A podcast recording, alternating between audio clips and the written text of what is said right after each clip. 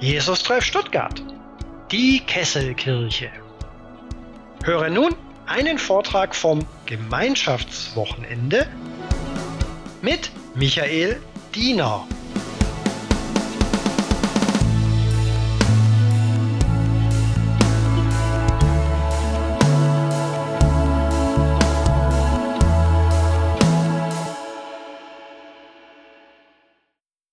Für was brennst du? Was ist ein tiefer Antrieb für dein Leben? Was trägt dich durch die unterschiedlichen Situationen deines Lebens hindurch? Was ist dir grundlegend wichtig, so dass wenn du sagen solltest, auf was du nicht verzichten kannst, du es nennen würdest? Wofür brennst du? Das übliche Schema oder das immer mal wieder verwendete Schema, wenn diese Frage in christlichen Predigten gestellt wird, ist, dass all das, was du jetzt sagen könntest und was nicht Gott ist, irgendwie relativiert werden muss, damit Platz ist für Gott. Also wenn du sagst, ich brenne für meinen Beruf, ich brenne für meine Arbeit, das ist für mich auch Berufung, nicht einfach nur ein Job, den ich mache, dann musst du hören, dass du auch arbeitslos werden kannst und dass Arbeit oft auch überhaupt gar keinen Spaß macht, ja und nicht vergnügungssteuerpflichtig ist und was machst du eigentlich, wenn es mit der Arbeit mal rum ist oder du nicht mehr arbeiten kannst und wenn du sagst, es ist meine Frau oder mein Mann oder meine Kinder oder meine Familie oder meine Beziehungen, dann wirst du hören, das alles ist super, doll, eminent wichtig, aber es kann auch kaputt gehen. Leider. Und das kannst du jetzt machen über deinen Sport und dann musst du gesund sein und äh, ach, also versteht ihr, wofür brennst du? Hat im christlichen Kontext manchmal so diese, diese etwas schwierige Folge, dass wir glauben, wir müssten das, was einem Leben Leidenschaft und Antrieb gibt, kleiner machen, damit Gott größer wird. Und das halte ich für großen Unfug. Weil Gott ist nicht das Leben, neben dem, was Leben für uns so ist, sondern Gott ist das Leben in all dem, was wir leben. Wenn Gott der Schöpfer des Lebens ist, dann war die Vorstellung nicht, dass da irgendein ganz normaler Lebensablauf ist und dann wäre es wichtig, irgendwie auch noch Platz für Gott zu machen. Sondern Gott ist in all dem, was Leben ist und was dein Leben ausmacht, in deinem Beruf, in deinen Beziehungen, in deiner Gesundheit, in deiner Freude am Sport, und er ist auch noch mehr, denn wir sind keine Pantheisten, wo Gott aufgeht in dem, was sich so webt und bewegt und da ist. Und deshalb, wenn ich dich heute Morgen frage, wofür brennst du, dann frage ich das nicht, damit sozusagen all das, was deinem Leben Leidenschaft und Antrieb gibt, irgendwie klein wird, sondern damit deutlich wird, dass dieses Feuer brennt aus dem Feuer, das Gott selbst ist. Die Frage nach Leidenschaft, nach dem, was uns antreibt als Christen, ist nicht eine Frage, wie wir etwas in uns entzünden könnten, sondern es ist immer und ausschließlich die Frage, wie das Feuer des Gott selbst ist, in dein Leben kommt. Immer wieder. Es ist nicht mit einmal getan. Ist nicht so, dass du einmal brennst und dann äh, brennt das durch oder das geht aus, sondern es braucht diese Momente immer wieder. Und ich möchte euch heute Morgen äh, eine Person vorstellen und eine biblische Geschichte, die ihr hoffentlich und wahrscheinlich kennt, viele von euch, in der das so phänomenal deutlich wird. Eine Person aus dem Alten Testament, ich rede über Mose, und ich möchte mit euch sprechen und nachdenken über die Begegnung Gottes mit Mose im brennenden Dornbusch. Exodus, zweites Buch Mose. Kapitel 3. Nicht wahr, wenn wir allein mal nachdenken über dieses Wort, also Mose, der Name heißt ja wahrscheinlich der Herausgezogene. Ist ja schon mal äh, eine interessante Namensgebung. Kenne ich sonst nur bei Knödeln, aber Mose ist der Herausgezogene und das spielt an darauf, dass er gerettet wurde aus dem Nil. Wenn man sich die Lebensgeschichte des Mose vorstellt, fing das relativ weit unten an, ziemlich aussichtslos. Die Kinder, die Neugeborenen sollten ja getötet werden. Er wird gerettet, wird Pharaos Sohn, lebt 40 Jahre lang in Saus und Braus, in Glanz und Gloria am Hof des Pharao und denkt sich dann so mit 40 Jahren, jetzt wäre Zeit, dass er die Welt rettet und er könnte ja mit seinem eigenen Volk, den Israeliten, die dort versklavt werden, mal anfangen.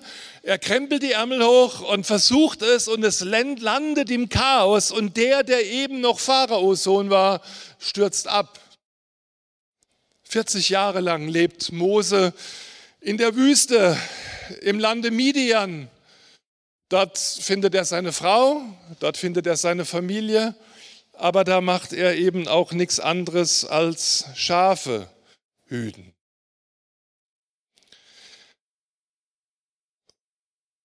Im zarten Alter von 80 Jahren, wo man eigentlich so denken könnte, das war's jetzt mal, jetzt ist gut, hat Gott eine, hat Mose eine Gottesbegegnung. Und das finde ich so unglaublich spannend. Wie kommt es denn zu dieser Gottesbegegnung? Ich äh, werde euch den biblischen Text nicht vorlesen. Ich bin fest davon überzeugt, viele von euch haben auf ihren Handys oder so Bibeltexte drauf. Wenn ihr wollt, könnt ihr gleich jetzt reinschauen, schaut später nach. Spannend ist, die Gottesbegegnung zwischen Mose und Gott findet statt, weil Mose einen Schritt weitergeht. Es heißt im biblischen Text, und er trieb seine Herde über die Wüste hinaus. Also er hat sozusagen das Land, in dem er normalerweise die Weideplätze suchte, wo er normalerweise so seine innere und äußere Befriedigung fand, wo er seinen Tagesablauf oder sein Nomadenleben fristete, bevor er wieder mal nach Hause zurückkehrte. Er geht weiter. Mose geht weiter. Ganz, ganz viel von dem Brennen in uns und von dem Feuer und der Leidenschaft hat etwas damit zu tun, dass wir immer mal wieder, wenn es dran ist, diesen einen Schritt weitergehen. Im Weitergehen kommt Mose an den Horeb. Er hatte nicht geplant, sozusagen zum Horeb zu gehen. Er wusste ja noch gar nicht, was das ist. Dieser Horeb gewinnt ja erst viel später nochmal eine ganz neue und größere Bedeutung zurück. Aber jetzt ist er am Horeb. Und er sieht etwas, was ihn fasziniert. Wer so Tag für Tag in der Wüste unterwegs ist äh, mit, mit dürftigen Weidegründen, der weiß, die Naturphänomene einzuschätzen. Aber da sieht er diesen Busch, der brennt und nicht verbrennt.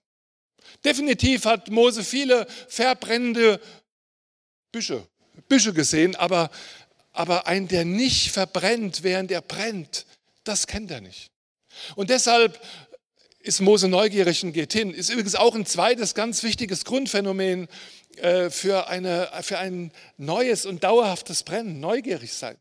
Weiß nicht, ob ihr von Natur aus neugierige Menschen seid. Ich bin ein neugieriger Mensch und wäre ich es nicht, hätte ich meine Arbeit die letzten elf Jahre auch nicht tun können. Ich bin immer wieder neugierig, wem, wem ich begegne, wenn ich wohin gehe.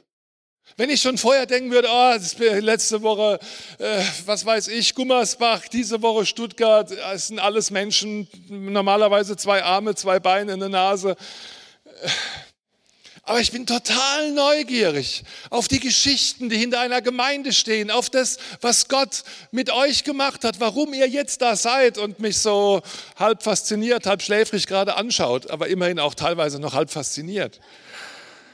Und, und ich finde es so phänomenal, dass dieser Mose sozusagen seine Neugierde auslebt und dass in dem einen Schritt weitergehen, sich in unbekanntes Terrain trauen und in dieser Neugierde ihm Gott begegnet. Der Busch, der nicht verbrennt.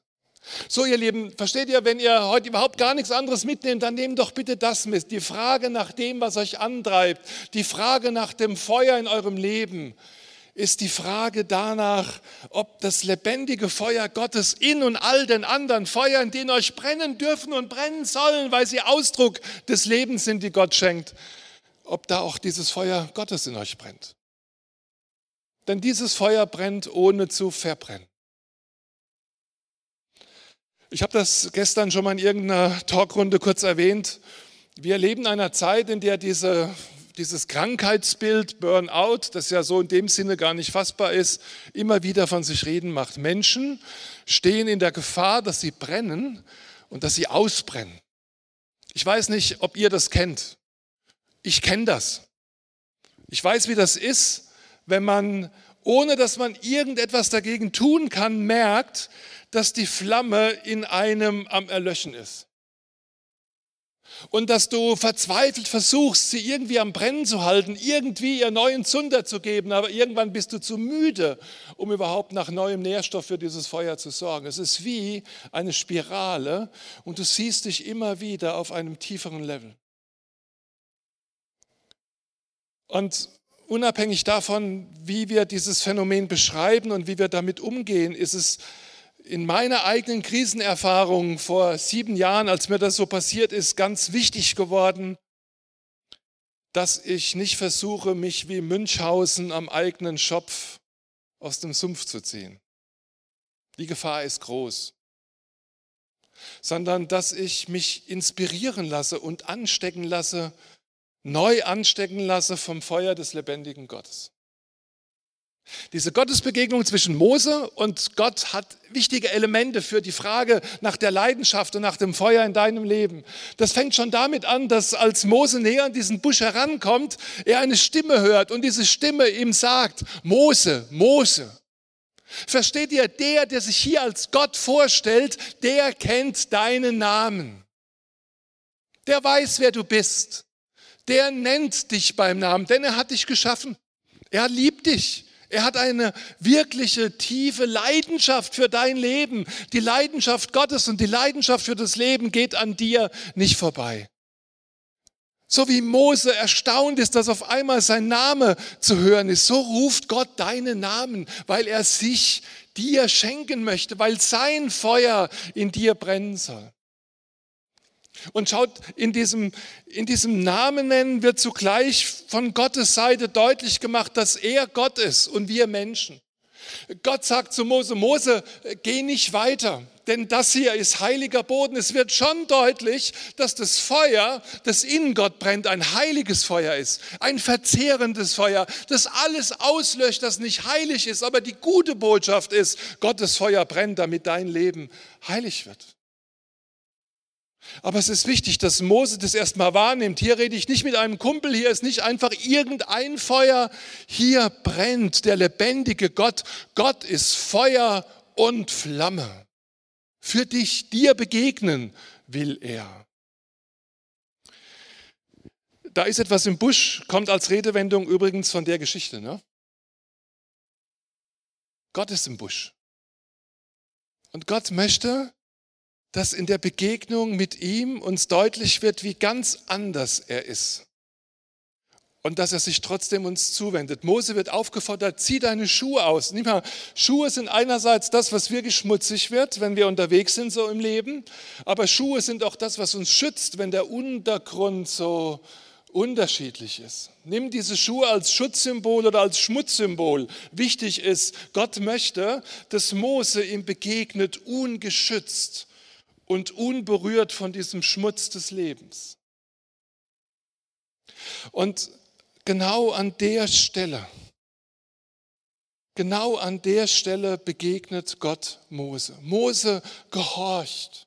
Mose zieht seine Schuhe aus. Mose fällt auf die Knie und erstaunt über dieses lebendige Feuer, das da brennt, so sichtbar, so deutlich und so klar für ihn.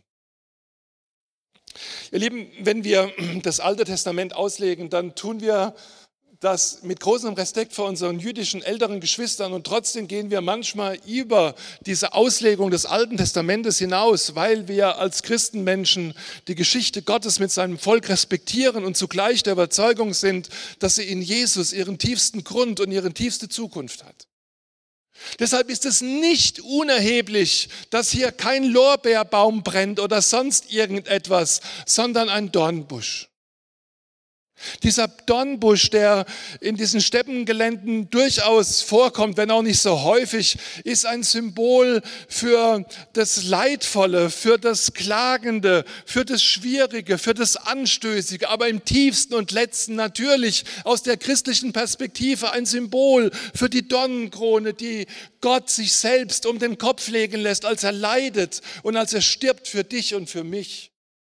Ich darf als christlicher Ausleger in diese alttestamentliche Geschichte hineinlesen, hineinlegen und glauben, dass das im Sinne des lebendigen Gottes ist, dass in diesem brennenden Dornbusch uns der entgegenkommt, der eben die Burnouts unseres Lebens und die Grenzen und die Schwierigkeiten, unsere Sackgassen, unsere Holzwege, die nirgendwo hinführen, wirklich kennt der weiß, dass Mose versucht hat, mit 40 die Welt selbst zu retten, der jetzt mit 80 am Ende ist.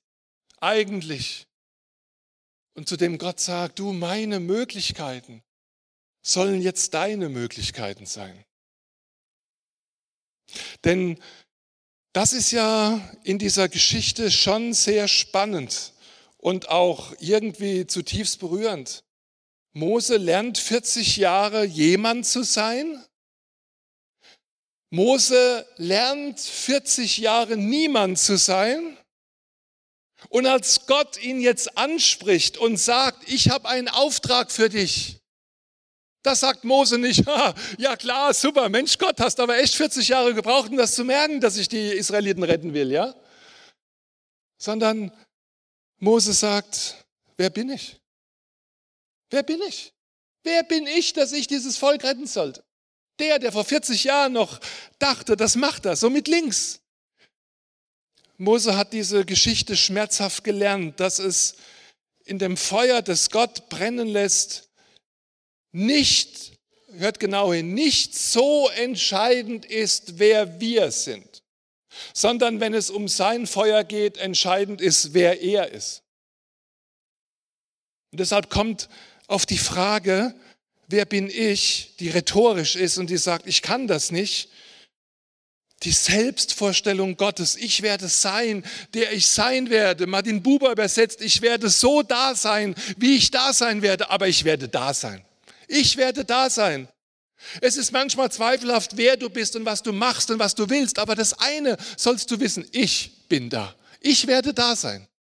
Versteht ihr, da wo das Feuer Gottes in uns brennt, da vermischt sich unsere Lebensperspektive, unser Feuer mit seinem Feuer. Das muss nicht unterschieden und getrennt werden. Das sagt Gott, ich will mein Volk retten. Und im gleichen Moment sagt Gott zu Mose, du sollst mein Volk retten. Das wird eins. Ich will den Lobpreis im Jesus-Treff leiden und du sollst den Lobpreis im Jesus-Treff leiden. Ich will die Arbeit mit Kindern leiden, du sollst die Arbeit mit Kindern leiden. Das Feuer Gottes brennt und es braucht dich. Ich will den Kaffee im Jesus-Treff machen und du sollst den Kaffee im Jesus-Treff machen.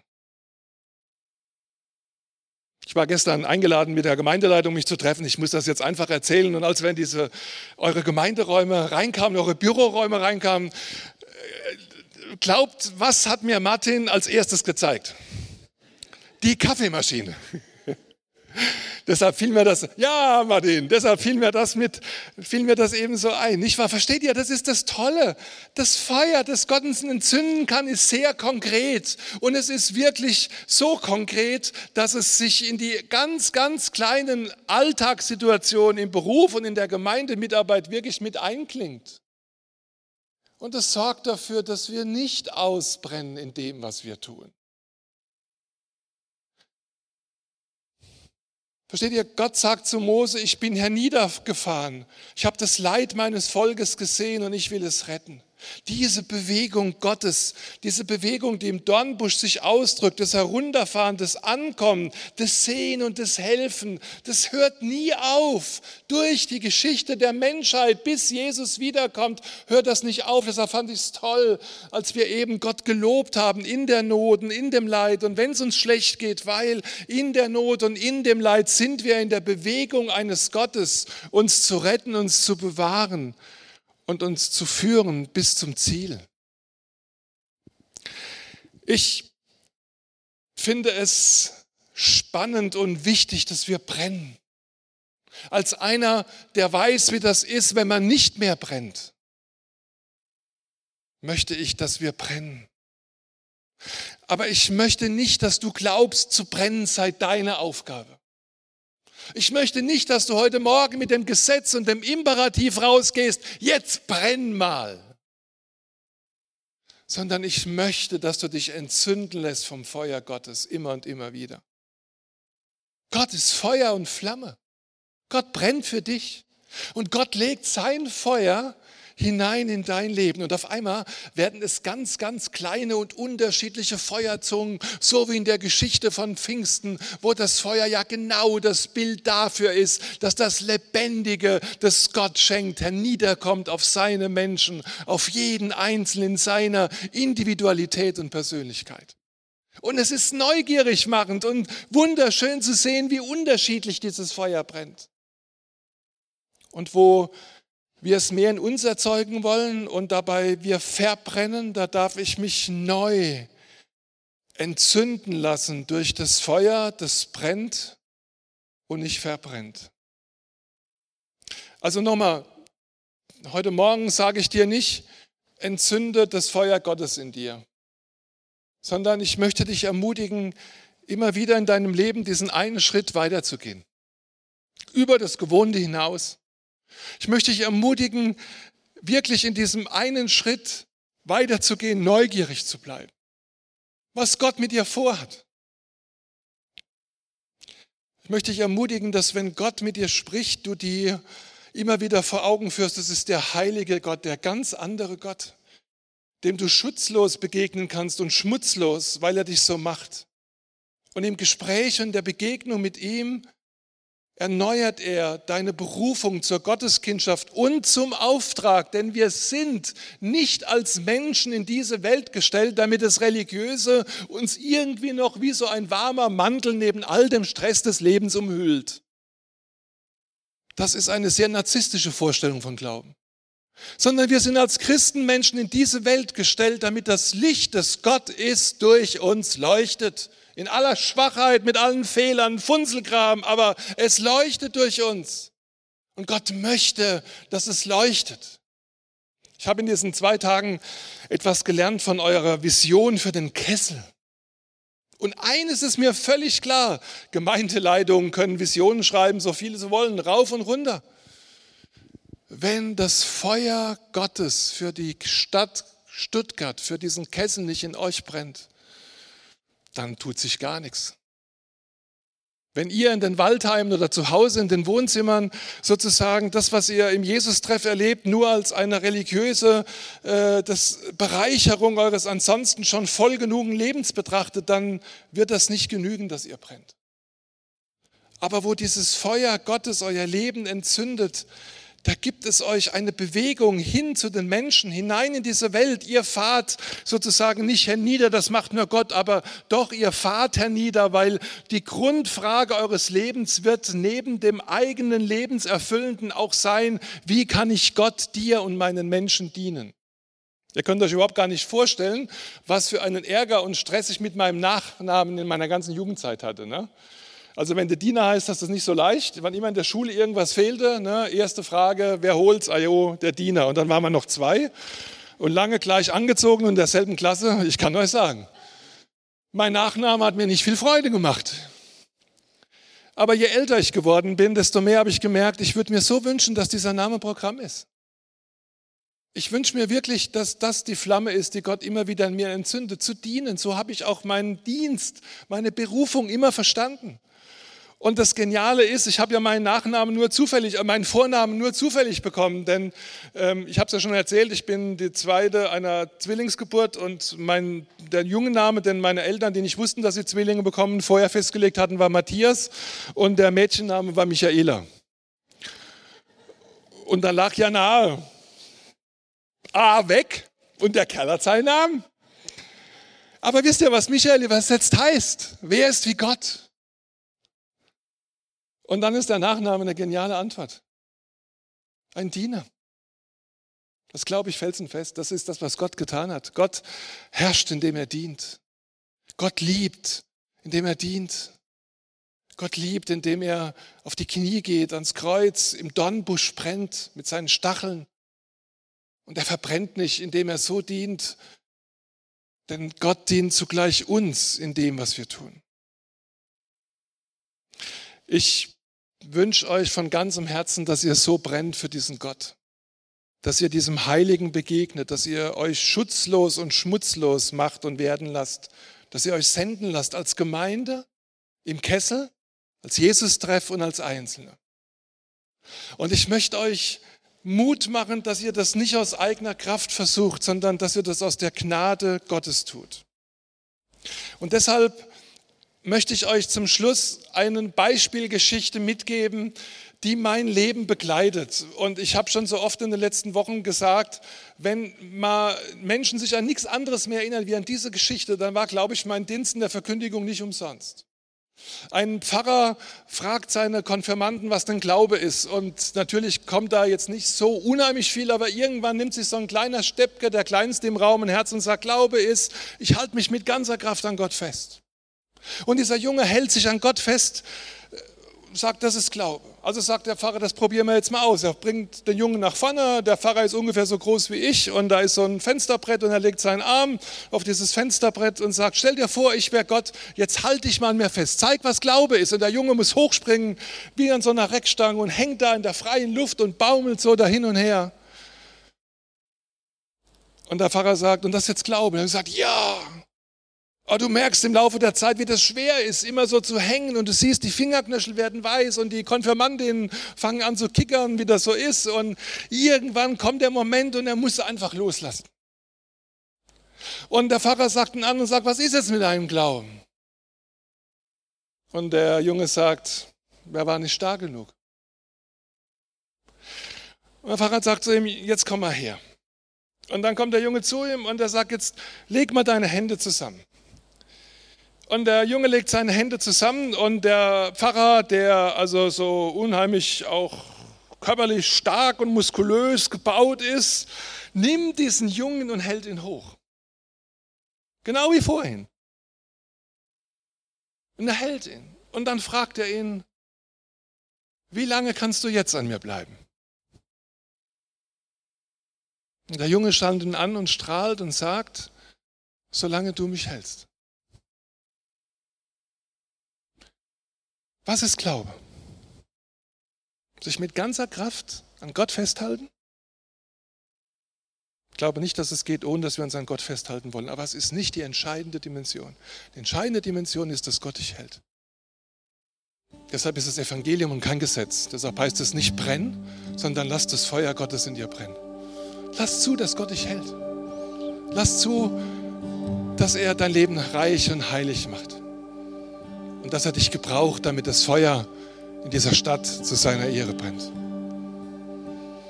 Guter Gott, ich danke dir, dass dein Feuer brennt, dass es Mose-Geschichten noch und nöcher gibt in dieser Welt.